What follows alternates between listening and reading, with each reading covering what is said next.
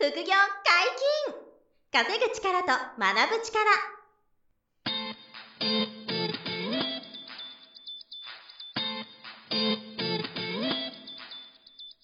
この番組は稼げるようになりたいを叶える副業アカデミーの提供でお送りいたします。副業アカデミーはあなたが副業で稼げる状態になることにコミットしたスクール。初級コースから上級コースまでさまざまなジャンルの副業ノウハウを学んでいただけます詳しくは副業アカデミーで検索くださいこんにちは、小林正宏です。山本博史です。よろしくおはい、願いします。よろしくお願いします。本日も二人でお送りします。はいよろしくお願いします。お願いします何の話でしょうか？えー、今日は資産が増えない人の特徴、んということでね、お届けしたいなとなるほど。増える人の特徴も何回か話してると思います。そうです。増えない人にも特徴がある。特徴があるということで、これをね、あの、ツイートしたんですよね、この間。はいはいそして結構評判良くて、なるほど。なんで、えっと、お話をしていこうかなと思っていて、はい結構ね、いろいろあるんで、うんこう、端的にまとめながらいこうかなと思います。はい。まあ、当たり前のものから意外なものまで結構あると思うんですけど、うんえっと、まずね、一つ目が、えー収入と支出の管理ができていないと。はいはい。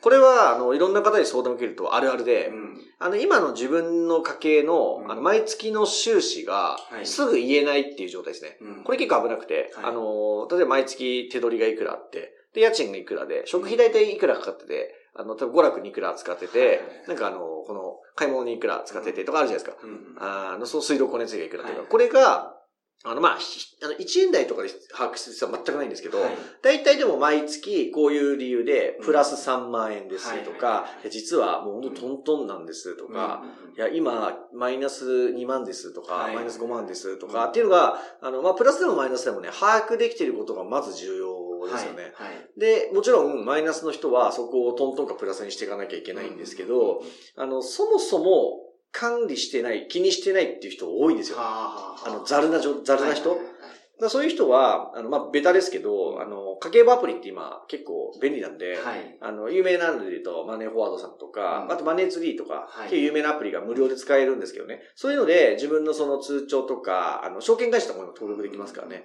で、あの、収入と支出を管理していくっていうことからやっていくのは、まあ、大前提でやっていかないとまずいです。あので、プラスの人は、あの、もちろん素晴らしいんですけど、まあ、どうやってそれをじゃあ、えー貯めていくのどうやって運用していくのっていう話につなげていくっていう意味で。まず毎月の収支が把握できていること。はい。できてない人がまずいよっていうのが一つ。ははいで、二つ目は、これはもうあんまり言わないですけど、コツコツすることが苦手っていう点で、うん毎月何かこう積み立てていくとか、い貯金するとか、それこそ家計簿つけるとか、うんこういうコツコツが苦手な人はいはいは、大抵資産は増やしていけないっていう傾傾向があるからっていうのが二つ目。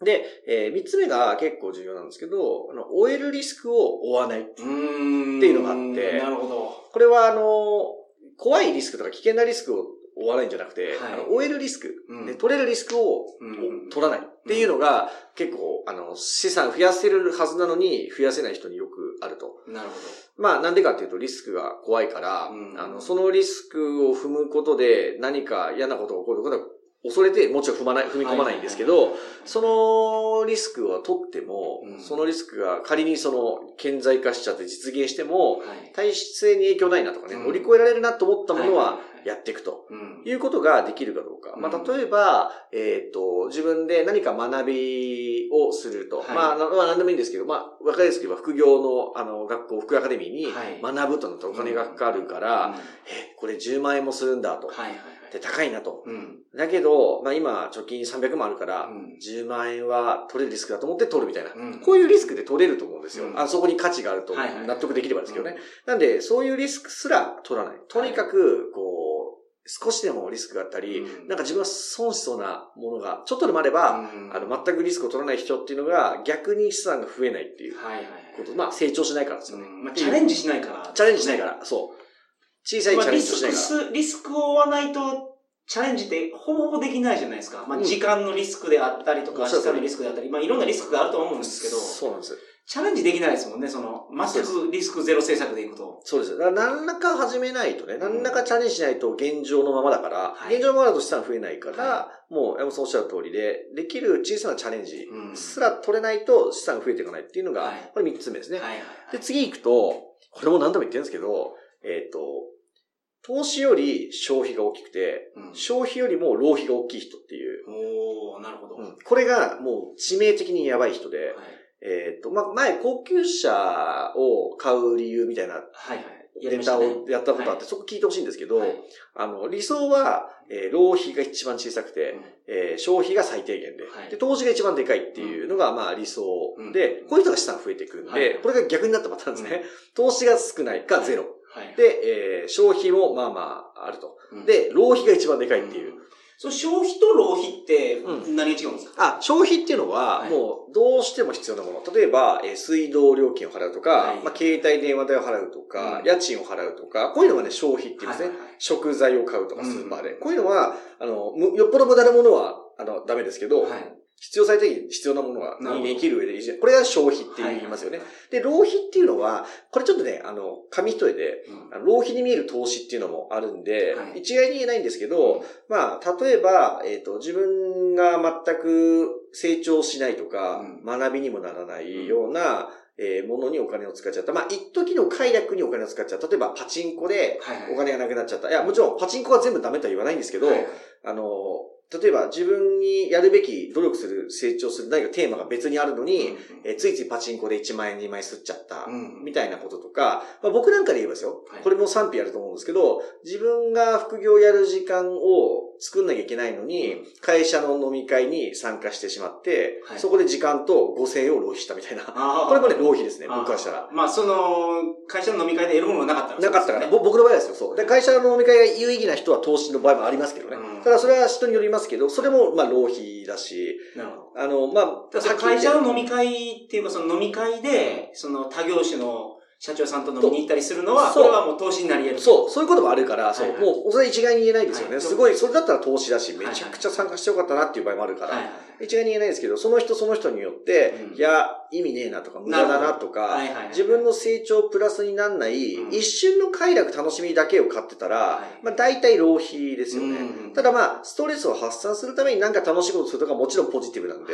これは消費だったりね、投資だと思うんですけど、なんでまあちょっと線引きは難しいんですけど、浪費っていうのはその無駄になっちゃってるうん、ものですよね、はい。これが一番でかくなってるパターンっていう人が世の中多いんですよ。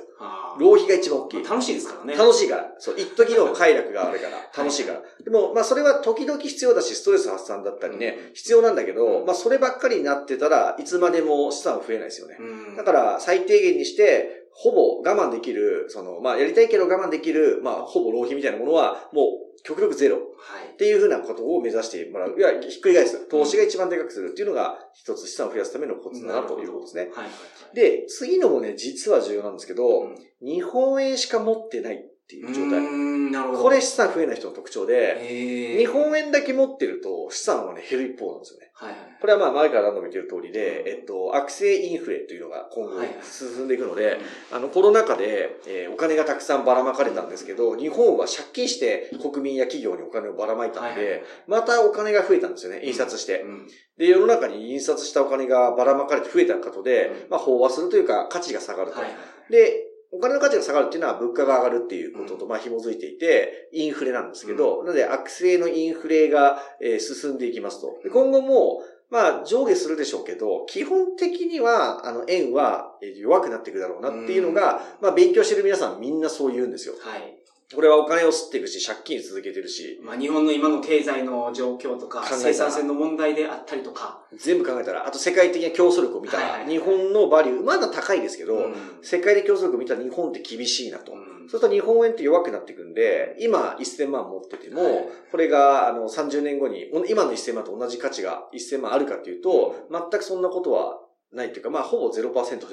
まあ何百万とかになってるかもしれないし、はいまあ最悪の場合はもう半分とか10分の1とかにうん落ちてる可能性すらあると。はい。いうことで、えっ、と、まあ、そうならない可能性もありますけど、うんなんで、何が言いたいかというと、円は、えーこれから超未来が、将来性があるかっていうと、そうではなくて、はい横ばいか、うんあの、価値を落としていくと、うん日本円は。なので、えー他のものを持つ必要があって、はい。で、まあ、例えばですけど、外貨ですよね。はいはい。えー外貨を持つとか、うんあとは、えー不動産とか、うんえー株式とか、まあ、有価証券ですよね、はい。株とか。で、あとは、最近はその仮想通貨、暗号資産とか、うん。こういったものとか、あと金とか銀とか、うんっていう、その、えー世界共通で、えー表記資産がえー評価されているものっていうと、まあ、金、銀、えー不動産、うん。えー暗号通貨、えーぐらいがいいのと、あとはまあ株は米国株とか、はいはい。まあ日本の株もある、うん。まあ、えーところですね。こういうところってその日本円が、うん。え価値が落ちてっても、えっ、と、強いものなので、はいはい。ポートフォリオにそこを入れていくっていうことが資産を増やしていく人の特徴なんで、だからまあ繋がっちゃってですね、株とか、えー不動産とか、えー仮想通貨とか、金銀とかに否定的な人、うん。これも、えー資産が増えない人の特徴になるかなという、まあセットですね。日本円しか持ってない。うん。つまり、その不動産、株、仮想通貨、金銀、現物の資産を否定的みたいな人ね。これがまあ、うんあの資産増えない昔ほんま現金主義が良かったそう、昔はね、その通りでよですすよね。ね、日本においては。はい。もうキャッシュイズキングですよね。はいはいはいはい。まあ今でもね、もちろん現金の強さはあるんですけど、うんただそれは、その、えっと、に目の前のね、ビジネスやる上だとか、うん生活上ではね、現金っていうのは強いんですけど、ただ将来を見たら、やっぱり危ないですよね。はいはいはい。だから、その辺を気にしてないと資産が増えませんよっていうことですね。確かに。で、次が、えー収入源が一つしかないっていう。はい。これも資産が増えにくい人の特徴で、うん一番多いのは、本業の収入一本だけ。はい。会社からの給料だけうんとか、えー個人事業主の人が、その個人事業主の事業収入だけっていう状態ですね。はい。この人たちっていうのは、えっ、と、まあ、もちろんその、えっ、と、大成功すれば、はい。ここだけでも資産増えてくることはあるんですけど、えっ、と、何らかの景気の影響とか、まあ、コロナショックもそうですけど、で、本業が、えー失速する場合ももちろんあるんで、うんその時に収入が落ちるんですよ。うん。でその時に、他の収入を作っているかどうか、うん。まあ、副業ですよね、ここは。はい。副業をやって収入を複数持っている人か、うん。えー収入1本しかない人かで、この資産が増え、増やせないか増やせないかがうん、かなり、えー差がついてくるかなと思います。時間が経てば経つほど差がつくはいはい。と思うんで、その産業構造っていうのがやっぱり時代によってガラッと変わりますから。変わりますからね。今の要因は、まあコロナは完全に一つの要因だと思うし、はいはいはいあと AI に AI ですよよね。って産業構造が変わるだろうと思う。ね、口酸っぱく言われてますから。はい。で仕事をね、奪われちゃう人が増えるってね、言われてますから。昔だって僕が子供の時あの、切符にハサミ入れる仕事あったじゃないですか。ありましたね。ちょきちょきちょきってね。あの人とかもうハサミすごい上手にくるくる回しめっますよ。ちゃマスターしてましたけどね。あの、鉄のハサミね。カチャカチャカチャカチャ。でも今あれ皆無ですもんね。あれこそほんま今考えると、いいらない仕事そう。自動改札が出たらもう、はい全滅しましたもん。全滅そうなるとしてるんですけど。うんあの、例えば自動改札をメンテする仕事とか新しくできると思うんですよ。確かに確かに。でも本当にハサミ入れるのがすごく上手だった人が、あの当時重宝されてたと思うんですよ。重宝されて必要でしたからねとかだ。と、もうすごい並んでたじゃないですか。いや、でしたでした僕が子供の頃はそうでしたもん。チョキチョキチャカチャカチャってね。それもサクサクサクサク入れてく。そうですよね。それを、あの、切符を切ってもらうか、まあはい定期券を見せるかね。あ、そうそう、そうでした、そうね、でし定期券見せるか、切るかだから。た。で、切るスピードが速かった人が多分、重宝されてた時代なんですよ。ですよね。たくさんこう、入入場さばかないといけそうなんです。そうなんです、そうなんです。そうですよね。でもそれはまあやっぱ自動改札ってができたことによって変わったと。で、こういう仕事が多分今後増えてくるとは思うんですねい。や、本当その通りですね。自動運転になるとやっぱタクシーの運転手はなくなるでしょうんいや、でも、あの、何でしたっけ ?35 年でしたっけ、はいまでにね、そのガソリン車を少なう。くとも。ね、終わらせるみたいな話出てますからね。うんどんどんその、え、電気で走ったり、自動運転とかはいはいはいが多分普及していって、うんそしたら本当ですよね。おっしゃったように運転手の仕事も減ってっちゃいますからね。はいはいはいはい。まあ、ゼロがなくても激減ですよ。だからね。うんうんだから、そういう時その収入だけだったら、めちゃめちゃ困窮しますよね。で、それは今ちょっと思いつくやつを簡単に言っただけですけど、今自分が携わってる仕事がうん。いつなくなるかわからないわ。かんないっすよ。ほんとわかんない。だから旅行代理店の人もね、驚いてると思うんですよね。うんこんなに仕事変のってコロナでとか、航空会社なんて憧れの勤め先なのに、いや、ね、本航当に会社は持つんですけど、このコロナがもしかしたら1年で終わらないかもしれないです。いやね、3年とか5年とか、例えば10年かかるとしたら、航空会社っていうのが持たなくなったんですよ。いやそのだから想像つかないですよね。いや、本当ですよ。だから、あの CA の方が今、コールセンターで働くとかニュースになったりして見ましたけどね。あの一時的な職場がないから、飛行機が飛ばないから。なんでそういう予期せぬことがあるから、やっぱ収入が一本っていうのはうん非常に危ないリスクがし、そう、資産なんかって増やせないんですよね。うんだからそういうのがまあ特徴、気をつけてほしいな一つね。で、あとね、もうちょっとだけあるんですけど、えーこれがね、やっぱりあるのが ESBI と向き合わないっていう。ESBI。そう、ESBI っていうのは何かというと、キャッシュフロークワドラントっていう、はいロバート清崎さんが、金持ち父さん、貧乏父さんっていう本で出してくれたやつで、はいはい E はエンプロイーだから雇用、はいはいはい雇用者、非雇用、雇われてる人、はいサラリーマンですよね。と公務員。えー S はセルフエンプロイドっていう自営業者ですね。はいはいで、B はビジネスオーナー。うんえー会社の社長ですよね。オはいーナー。それから I はインベスター、投資家ということで、まあよくいつも言ってますけど、ES が左側にいて、はい BI が右側にいるっていうのが、キャッシュクワドラントっていう、ロバキオさんが出してくれた、その、キャッシュクワドラントというそのなんですが、しそ収入を得てる人の、その、セグメントっていうんですか、がこの4つなんですよね。で、えっ、と、資産を増やしていく傾向にあるのは、うんあの、おおよそ右側にいるんですね。ビジネスオーナーとかインベスターの方にいて、もちろん、えーエンプロイっていう、あの、雇用されてる方とか、えーセルフエンプロイドという個人事業主の方も頑張って稼ぐことで資産増えていくんですけど、ES でいながら、えっと、BI も目指していくっていう、うん。まあ、副業ベースでいいので。っていうのをやっていく人か、はい。えーずっと E と S だけで、働いて労働集約型で、えー人生を終えるかで、やっぱり資産の、その作れる作れないはかなり差がつくと思うので、まあ、さっき言った通りで、その不動産とか株とか、あの、金とか暗号資産とか言いましたけど、まあ、あと外貨とか、ああいうふうに、あの、その、投資するという観点を持つとか、はいまあ、ちょっと難易度高いですけど、ビジネスオーナーを目指すとか、うんっていうことを、えーその、自分の人生に取り入れていける人、目指していける人の方が、どんどん資産が増えていくと。はいはい。で、それをまあ、無視するか知らないで、うんえー一旦収入一本で働き抜こうと思っている方ほど、まあ、なかなか資産増えない。なるほど。うん、っていうことが、まあ、言えるかなとはい思います。で、これで終わるんですけど、はい。えっと、一時のマイナスに耐えられなくて、うん。で、一時のプラスに浮かれるっていう。うん。これも、その資産が増えない人の特徴でこれは特に投資した時ですけど、はい。一時、えー、まあ株でも、株が分かりやすいですねうん。株を持ちましたと。で、将来、えー有有望だと思った、うん応援したい企業を株を安いと思って買いましたと。うんだけどそこから翌日下落してって、うんマイナス10万、マイナス30万、はいはいマイナス100万になっちゃった時に、ここが辛いんですよね。はい。で、この一瞬のこの一時のマイナスが耐えられなくて、損切りしてしまうっていうパターンとか、えー、あと投資信託もそうなんですけど、毎月投資信託を積み立てていくんですよね。はいで、プロが運用してくれるんですけど、その積み立てていってるお金が運用されていくときにうん、評価ゾーンとか評価益が出てくるんですよね。それが、あの、まあ、世界景気の動向によってそういうことが起こりますよね。そうなんです。で下がったりとコロナショックではい一回下げまくったんですね。うん。この時マイナスになってくるんですよ。せっかく積み立ててきたお金が減ってってるよみたいな。うんうんだから解約しますみたいな。これが資産が増えない人の特徴。はいはいはい。で、えっと、そこでコツコツと、あの、むしろ安いから、追加で買っていける人、投資信託はう、ん下がったら下がったら安く買いますから、で、安くこう仕込んでいて、またその後上昇を取っていくみたいな こととかできる人が資産増える人ですよね。うんで、逆に、一時のプラスに浮かれちゃうっていうパターンも、資産が増えない人の特徴で、はいはい、うまくいきました、みたいな。はいはい。はい、わかり、はい、私わかりました、みたいな。はい、もう私株式投資わかりましたとか、はいはいはい、ビットコインで送り人です、みたいな、はい。そういう、こう、一刹那的なプラスに浮かれちゃう人も、うんまあ、大体、あのーその後カウンターパンチもらって、はいあの資産を減らす人。そうですよね。そのカウンターパンチがでかいですもんね、そういうことでかいんですよ。一撃で死ぬカウンターパンチを。あの、浮かれちゃってるんでね、はいそう、次の一手もでかいですから、必ずカウンターパンチもらうみたいな。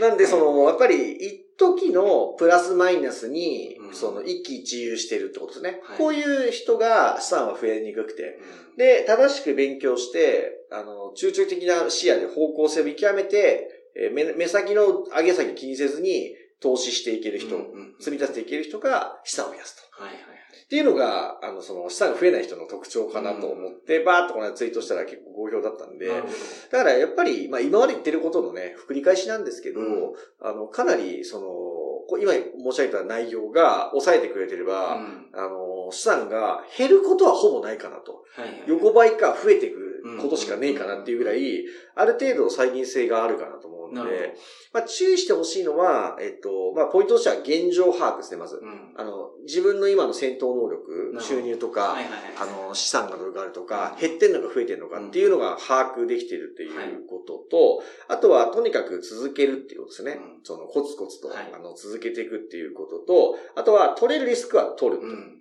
この取れるリスクも現状把握できないと何が取れるリスクかどうか判断できないですもんおっしゃる通りで。はい。一つ目の、そう、現着ができてるから、取れるリスクがわかるんで、なるほど。取れるリスクだけちゃんと取ることを続けるっていう、はいコツコツ継続するとはいいうことと、あとは、えっと、その、浪費がでかくなってないかっていう確認ですよね。はい一番やってほしいのは投資がでかくなって、浪費が最小限。うんでも、それを逆やってる人はいつまでも資産が増えないよ。ということと、あとは、えっ、と、その日本円だけにせずに、えーその外貨とか株とか不動産とか暗号通貨とか金銀みたいなものを、えーえー自分のポートフォリオに一部余剰資金でいいので入れていくことと、まあそのためにも収入源を一つにしない。うん。あの、何かあった時に収入が一本で減っちゃったり、なくなっちゃったりしたはい。ように、副業ベースでいいので、えー収入の伏線化を図っていくと。うんいう。で、これをまとめると、その ESBI になってて、はいはいはい。